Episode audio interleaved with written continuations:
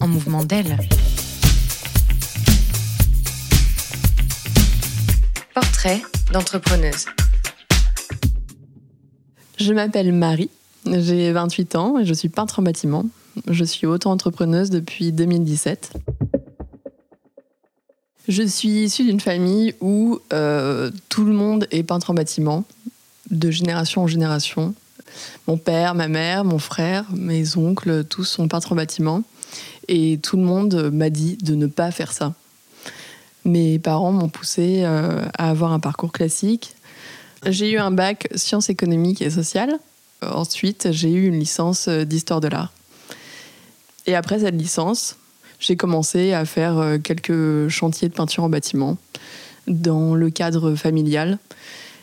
Et je me suis rendu compte que c'était quelque chose qui me plaisait beaucoup. Pour moi, ce métier est intéressant et surtout de le faire euh, en auto-entrepreneuse parce qu'il me permet d'avoir énormément de liberté et de pouvoir euh, accepter des chantiers dans toute la France, découvrir des nouveaux lieux, des nouvelles personnes.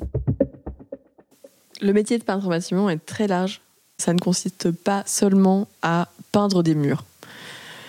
Il y a un énorme travail de fond derrière où il faut préparer les supports. Il faut beaucoup enduire, poncer.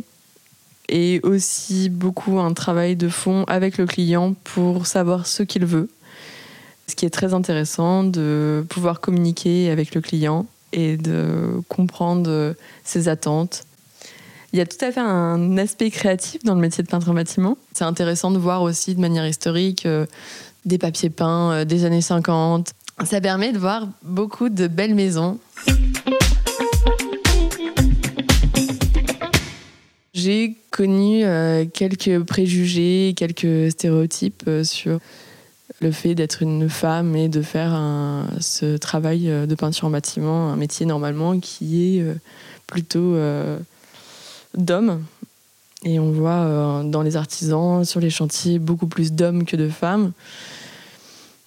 Les clients, quand euh, ils me voient arriver, euh, ils sont souvent assez surpris que je sois une femme, que je sois jeune et que je n'ai pas une énorme musculature. Et font souvent des gros yeux et me disent que ça doit être très dur et que c'est quand même un boulot physique pour une femme. Et, donc, euh, toujours de, répondre de leur dire que c'est quelque chose justement que j'apprécie et que c'est quelque chose de bien que ça soit physique. Pas mal de préjugés des clients, mais aussi euh, de ma famille directe. Euh, mon père qui m'a dissuadé et m'a dit bah, Tu vas pas faire ça, c'est quand même trop dur. Et finalement, euh, je travaille avec lui maintenant, il est très content et euh, m'appelle pour avoir de l'aide parce qu'il euh, y a des gros chantiers et me fait confiance sur ce métier. Il y a un rapport différent, je vois, dans, dans, ce milieu, sur les chantiers, avec les clients, mais aussi avec les autres artisans et aussi dans les magasins de bricolage. Les hommes ont généralement un élan à vouloir m'aider absolument, à porter des gros pots de peinture, à m'aider à porter euh, telle échelle ou à porter du matériel, un échafaudage. Ce qui est plutôt sympathique et assez galant, mais euh, c'est vrai que c'est quelque chose que moi je fais euh, toute seule et j'arrive à le faire. Et c'est pas parce qu'on est une femme qu'on ne peut pas faire ce genre de choses. Si j'avais un conseil à donner à des femmes qui veulent faire ce métier, bah surtout avoir confiance en soi et et pas avoir peur de ce milieu qui est essentiellement masculin. Parce qu'il y a une reconnaissance et une fierté justement euh, pour moi et aussi dans, dans les yeux des, autres à voir que c'est possible de réaliser des gros travaux et de faire quelque chose de physique alors qu'on est une femme. Science en mouvement d'elle est portée par l'Espace Mondes France.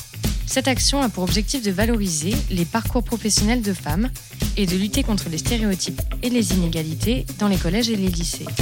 Chanson Mouvement d'elle a le soutien de l'Union européenne et la région Nouvelle-Aquitaine et se déroule dans le cadre d'un Fonds européen de développement régional 2014-2020 en partenariat avec l'Université de Poitiers. À bientôt pour un nouvel épisode.